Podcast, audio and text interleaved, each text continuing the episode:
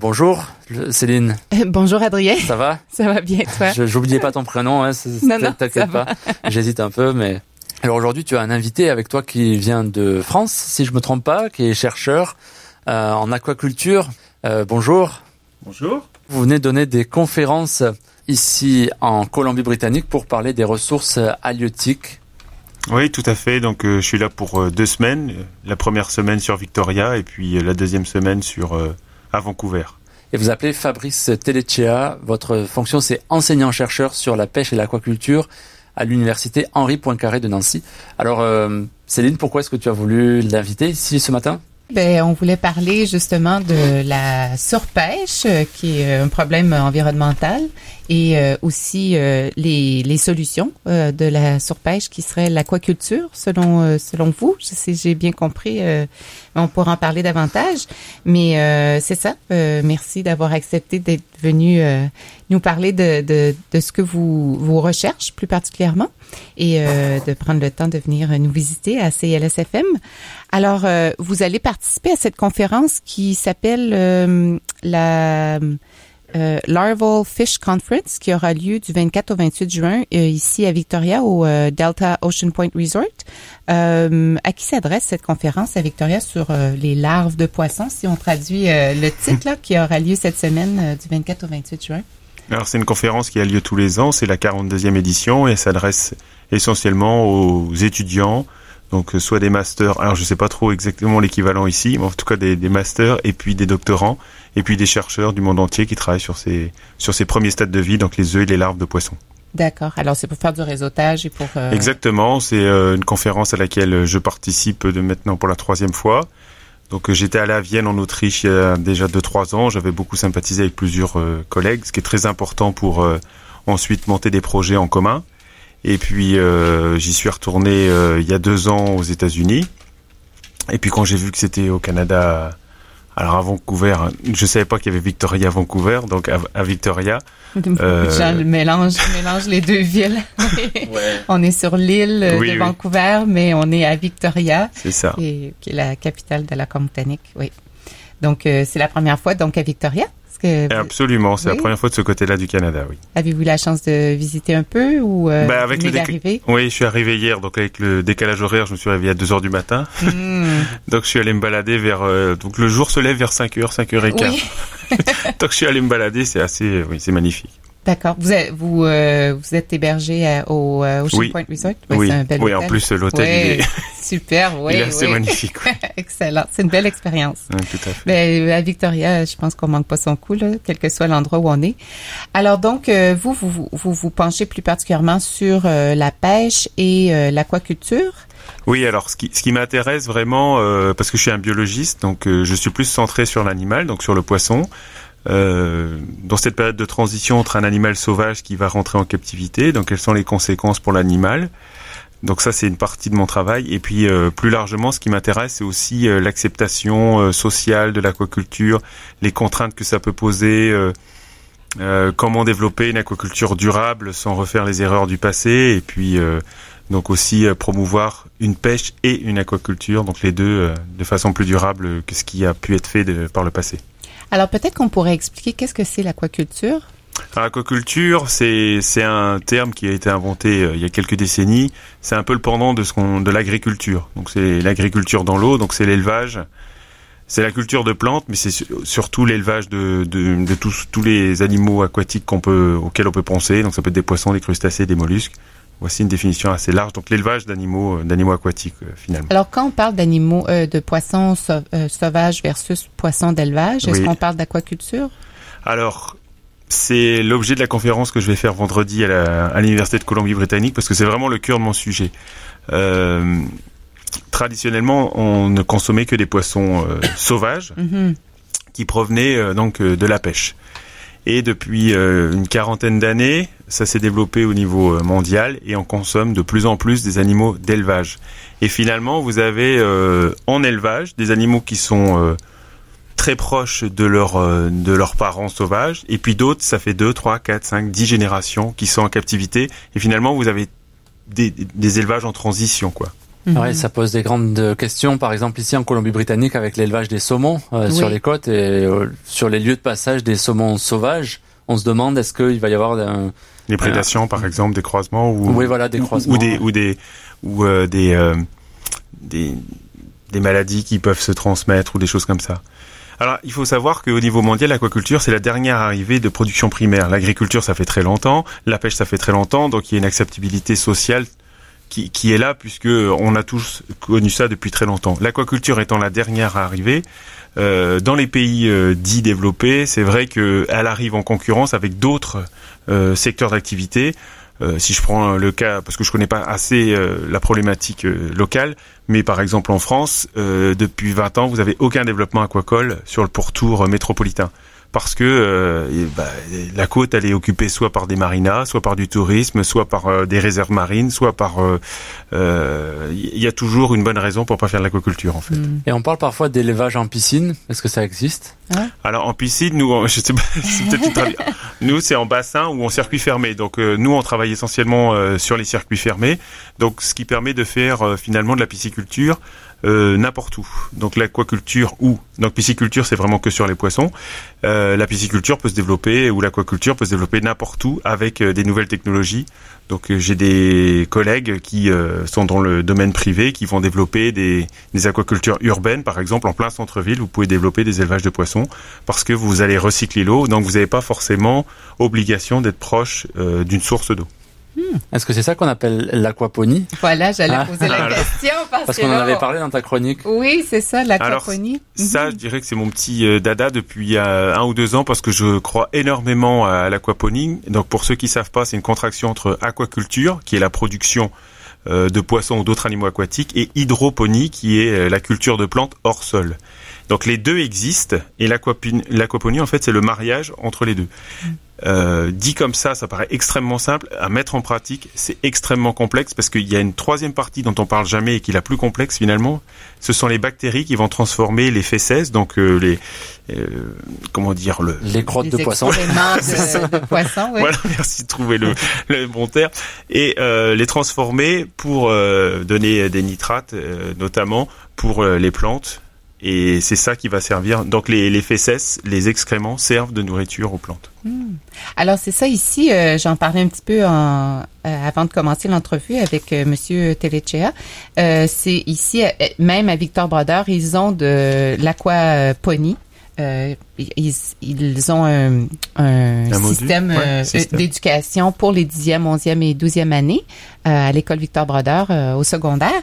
Et il y a aussi le Compost Education Center qui est situé à Fernwood, qui est un, un, quartier de Victoria, où ils ont beaucoup de d'éducation pour les gens pour savoir comment faire du compost, mais entre autres aussi, ils ont un petit, centre d'aquaponie. Je sais pas si finalement tu étais allé le voir. Non, non. Non?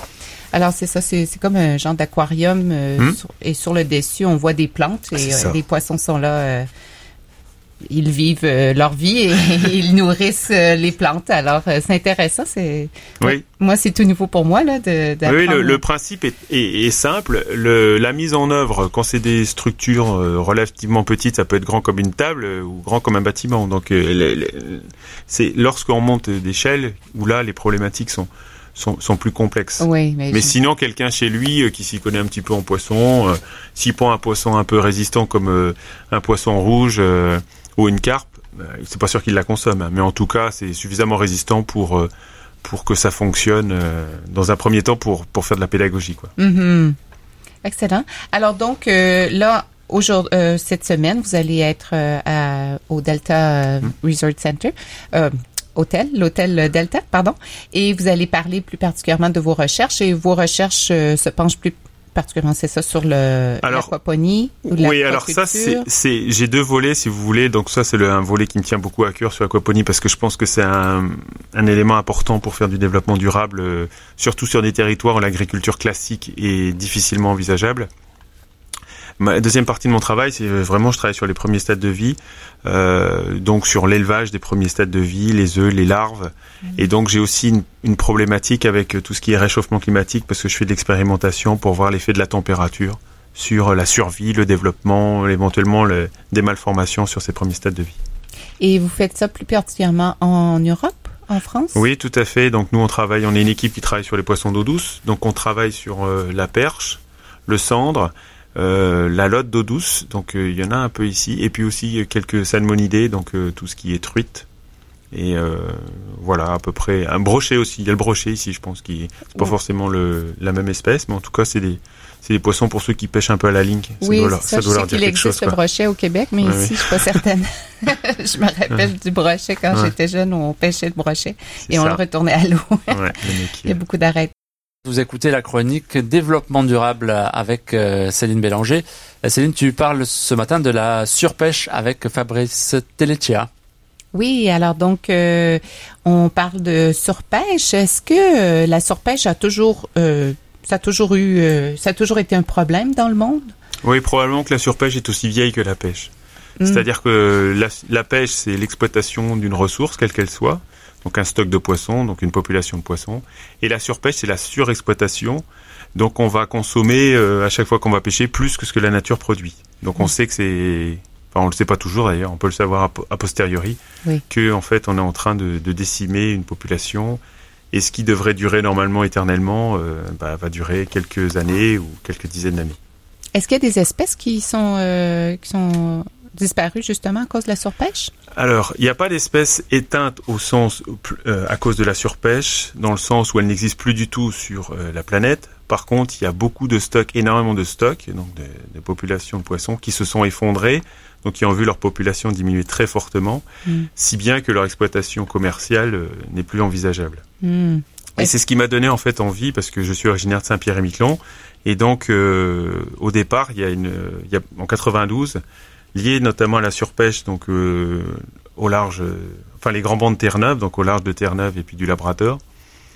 j'ai vu les conséquences de la surpêche, c'est-à-dire qu'on a exploité à outrance, l'ensemble du monde entier est venu pêcher dans ces eaux, et euh, la morue, euh, qui était l'espèce la plus pêchée euh, à la fin des années 60, en l'espace d'une quinzaine d'années, ils ont pêché sur les zones de reproduction, ce qui fait qu'ils avaient des pêches presque miraculeuses avec des quantités colossales.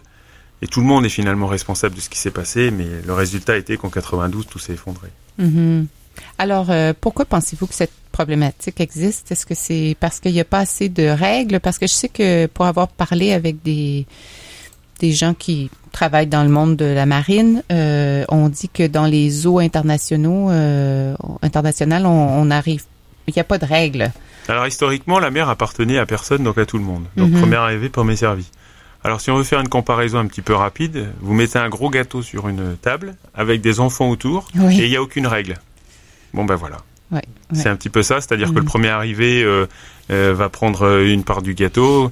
Donc l'objectif, pour faire très simple, si on veut gérer de façon durable une pêcherie, c'est déterminer très précisément la taille du gâteau et ensuite à qui appartient ce gâteau et être sûr qu'il y a une, distribution équitable et durable des, des parts de gâteau. Et évidemment, c'est extrêmement politique et on voit bien que ça, c'est théorique. Et dans la nature, quand vous êtes à 300 km des côtes, oui. C'est pas simple. Et Fabrice Tellecea, il faut aussi s'attendre à ce que ce gâteau puisse se régénérer, puisque c'est aussi la, question de la gestion des ressources euh, en poisson, c'est qu'il puisse euh, bah, se reproduire. Ah, l'autre analogie qu'on peut faire, c'est avec un compte en banque. Si vous avez euh, un million d'euros ou un million de dollars sur votre compte, ce qui n'est pas mon cas, si vous ne consommez que les intérêts, vous pourrez utiliser toute votre vie ce compte. donc vous allez vivre peut-être plus modestement, mais tous ces intérêts, donc tous les ans. Par contre, si vous consommez tout le capital, donc tout le, million d'euros en l'espace de quelques semaines, eh bien, vous allez vivre très très bien, mais très peu longtemps. Donc mhm. effectivement, euh, le capital, c'est le stock de poissons qui se renouvelle. Donc il faut savoir qu'est-ce qui se renouvelle. On peut l'exploiter, mais jusqu'à un certain stade, à partir du moment où on enlève tout le, le, le, bah, le capital, ben, finalement, les intérêts, vous en avez plus. Donc ce qui est bien que c'est ça, effectivement, les conséquences de la surpêche. Oui. Mhm.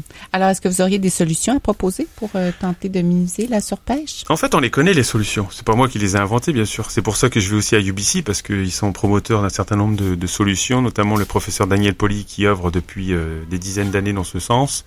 On le sait très bien ce qu'il faut faire, c'est-à-dire qu'il faut euh, diminuer le nombre de bateaux. Mhm. Alors, c'est simple en théorie, évidemment. Hein. Mais de toute façon, c'est ce que j'ai écrit dans le livre, parce que j'ai écrit un livre sur ce sujet. Il y a deux façons soit euh, vous laissez euh, faire et à ce moment-là, les gens vont perdre leur boulot parce que de toute façon, il n'y aura plus rien dans l'eau.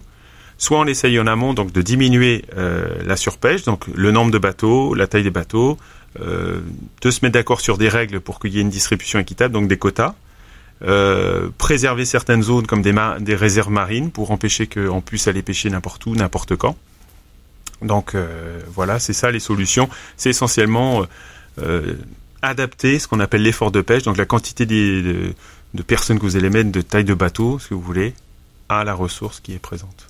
Et est-ce qu'en ce moment, il y en a des efforts qui sont... Oui, oui, oui. Alors globalement, ça va pas toujours très bien. Par contre, localement, les États-Unis, le Canada, euh, l'Australie, euh, la Nouvelle-Zélande ont fait des très gros efforts, la Namibie aussi, euh, les, l'Union européenne. Alors c'est très compliqué parce qu'on est 27, 28, 29 personnes, c'est trop en Europe. Mais en tout cas, par rapport à ce qui se faisait il y a 20 ans et aujourd'hui, ça n'a rien à voir. Donc il y a eu des gros efforts qui ont été faits pour diminuer donc les capacités de pêche des bateaux. Et il y a même presque une problématique inverse, c'est-à-dire que bah, à partir du moment où vous diminuez le nombre de bateaux, bien sûr, ce sont des entreprises qui ferment, euh, qui ferment euh, la porte. Mhm. Et puis, euh, bah, si ça dure trop longtemps, finalement, vous perdez aussi la main d'œuvre, les, les, gens qui sont, parce qu'il faut de la, des qualifications pour être sur le. Et tout le monde n'a plus envie de faire ça, quoi. Donc il y a presque un paradoxe dans certaines zones, c'est-à-dire que avant il y avait pas assez de poissons, trop de pêcheurs, et maintenant il y a certains stocks qui se reconstituent, et vous avez un déficit de, de gens qui ont envie de travailler dans ce domaine. Et en plus, c'est pas que les marins pêcheurs, c'est aussi après toute une filière, c'est-à-dire comment on traite le poisson et qu'est-ce qu'on fait derrière. Oui, c'est ça. Mhm. Alors, je sais que j'avais traité euh, dans une de mes chroniques justement là, les labels euh, qu'on peut retrouver en tant que consommateur. Oceanwise, oui, je mhm. pensais à Oceanwise. Est-ce que tu te rappelles de d'autres euh, Pour moi, c'est celui que je regarde toujours quand je vais faire mes courses. Oui, moi aussi. Alors, je sais pas si Oceanwise, c'est ça, c'est un symbole, c'est le poisson là qui qui plonge. Mhm. oui. Bah, en tant que consommateur, même si on, on, essaye, euh, si, on n'est pas que consommateur, on est aussi citoyen, on voudrait essayer de promouvoir cette, cette pêche et cette aquaculture. Et donc moi j'ai travaillé presque 3-4 ans pour écrire un, un, livre sur, sur la pêche et l'aquaculture. Et à la fin l'idée c'était de dire, bon voilà le consommateur, qu'est-ce que je lui dis? Et ben sincèrement, même euh, en ayant travaillé euh, très longtemps, si vous n'avez pas en fait un intermédiaire entre euh, toute l'industrie, parce qu'il y a des dizaines, des centaines de poissons qui sont pêchés, produits, qui, qui se baladent dans l'ensemble de la planète, et le consommateur, et eh ben cet intermédiaire, ça peut être effectivement des organismes qui vont, ce qu'on appelle faire de la certification, qui vont dire que la pêche est, est plus durable que ce qu'elle était, etc. etc. Mm-hmm. Sinon, le citoyen, euh, moi, si je vais dans un supermarché et que j'ai des personnes pour me dire, euh, c'est extrêmement complexe. Mm-hmm. Alors donc, euh, vous avez justement écrit trois ouvrages. Euh, je vais nommer les titres. Alors, Guide des poissons de France, cours d'eau, lacs et étangs aux éditions Brochet. Guide des poissons de France, côte de l'Atlantique et de la Manche aux éditions Brochet également. Et de la pêche à l'aquaculture. Euh, demain, quel poisson dans nos assiettes aux éditions Brochet. Alors, ah, juste, excusez-moi, petite correction, c'est aux éditions Belin. Oh, Belin. Oui. OK. Ah. Dans mes, dans mes recherches. Peut-être brochet, on oui, pensait à la pêche, c'est ça? Je me suis dit, c'est un drôle d'adon, mais. Non, non, non, non, c'est Belin. Et Belin est très connu en France dans le sens où euh, ah, ce sont eux qui font les, euh, beaucoup de. Les livres scolaires. Exactement, voilà, mhm. c'est ça, les livres ah, scolaires. C'est une édition. Euh, D'accord. Alors on peut, je sais qu'on peut les trouver sur Amazon. Euh, donc voulez-vous nous en parler euh, Oui, alors brièvement, donc les, deux premiers, ce sont des guides de poissons, puisque à la base, je suis euh, systématicien, donc spécialiste de la diversité des poissons. Donc j'en ai fait un sur euh, l'eau de mer qui est lié un petit peu à mon passé euh, sur Saint-Pierre-et-Miquelon. Et le deuxième, c'est plus en lien avec mes activités actuelles, parce que ça fait une dizaine d'années que je travaille sur les poissons d'eau douce. Et puis le livre, donc de la pêche à l'élevage, enfin de la pêche à l'aquaculture, quel poisson dans nos assiettes. C'est un essai sur ce qu'on a discuté brièvement pendant une dizaine de minutes là. Donc il y a la moitié du livre qui est le, constat sur la pêche et comment on en est arrivé là, et l'aquaculture euh, aussi pourquoi ça se développe et que depuis une, quarantaine d'années finalement on a une transition extrêmement rapide et euh, comment essayer de promouvoir euh, eh ben, un développement autre sur la pêche que ce qu'on a fait, et puis l'aquaculture qu'elle apprenne des erreurs qui ont été faites par le passé pour faire quelque chose de plus durable.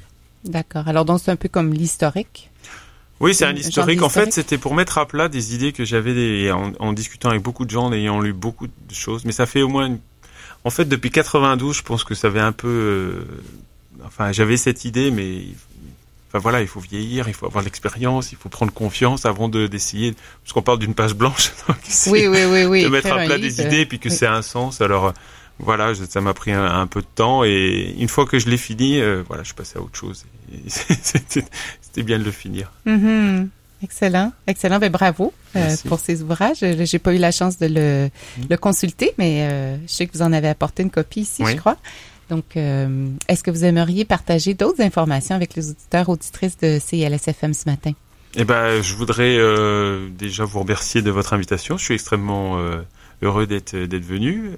Euh, je dois aussi confesser que je ne pensais pas que j'aurais pratiqué mon français en venant dans cette région, donc c'est une erreur de ma part puisque je suis plus habitué à, de l'autre côté, donc du côté atlantique, euh, bah, à Terre-Neuve par exemple, quand je vais très souvent, je suis au moins une vingtaine ou une trentaine de fois, parce que Saint-Pierre-Miquelon est vraiment accroché à, à, à Terre-Neuve, donc c'est à c'est à une demi-heure, à une heure de bateau, même pas. Donc, euh, et là, ils sont vraiment très anglophones, donc c'est très difficile de parler français. Par contre, je connais bien le Québec et là, effectivement, on est, on est francophone. Je suis allé en Ontario, il n'y avait pas non plus, euh, enfin, ils parlaient essentiellement euh, anglais. Donc, voilà, dans ma petite tête, c'était euh, la partie. Ça allait être des entrevues en anglais, mais. Voilà, c'est ça. Mais donc, je suis content. oui, ben merci d'avoir accepté. Oui. Merci à vous. C'est super. Merci beaucoup. Moi, j'aurais une petite question, euh, peut-être avant de terminer. Vous avez parlé de l'acceptabilité sociale. J'ai l'impression que c'est un grand sujet parce que il y a les négociations internationales, mais il y a aussi au niveau local. Bien sûr. Euh, on le voit ici en Colombie-Britannique avec les Premières Nations euh, qui sont responsables de leurs côtes aussi. Et il y a en ce moment un, conflit sur ces fermes de saumon aux abords des côtes où les Premières Nations n'en veulent pas mhm. parce que ça met en danger les saumons sauvages qui sont leur source de nourriture. Et donc on a d'un côté les pêcheurs qui ont ou les enfin les aquaculteurs qui ont besoin de ces fermes et les Premières Nations qui sont souveraines sur leurs terres et qui n'en veulent pas. Et, comment on fait pour euh, eh ben, mettre en place un débat euh, euh, équitable et et serein sur le sujet? Eh bien, ce que vous vivez ici, c'est essentiellement ce qu'on vit un peu partout dans les pays dits développés, c'est-à-dire que, en fait, l'aquaculture ne se développe, se développe très très peu dans les pays développés, sauf dans des régions où effectivement, si vous regardez en Europe, le développement il est très faible. Il se fait essentiellement avec le saumon atlantique en Norvège, et pour y être allé l'année dernière, j'ai compris, parce que eux, euh, ils n'ont aucune terre arabe, c'est moins de 3%, et donc ils peuvent rien faire cultiver. Leur jardin, c'est la mer. Et ils mettent des conditions extrêmement drastiques pour faire le développement aquacole. Ils ont fait des erreurs, parce que quand vous commencez un nouvel élevage, forcément il y a des erreurs. Il y avait euh, beaucoup trop d'antibiotiques, beaucoup d'échappées, etc. Donc ils ont appris de leurs erreurs parce qu'ils croient vraiment à l'aquaculture. D'accord? Donc s'il n'y a pas une volonté politique et, les acteurs locaux qui ont envie de le faire, ça ne se développe pas. Donc vous voyez en France, ça se développe très très peu.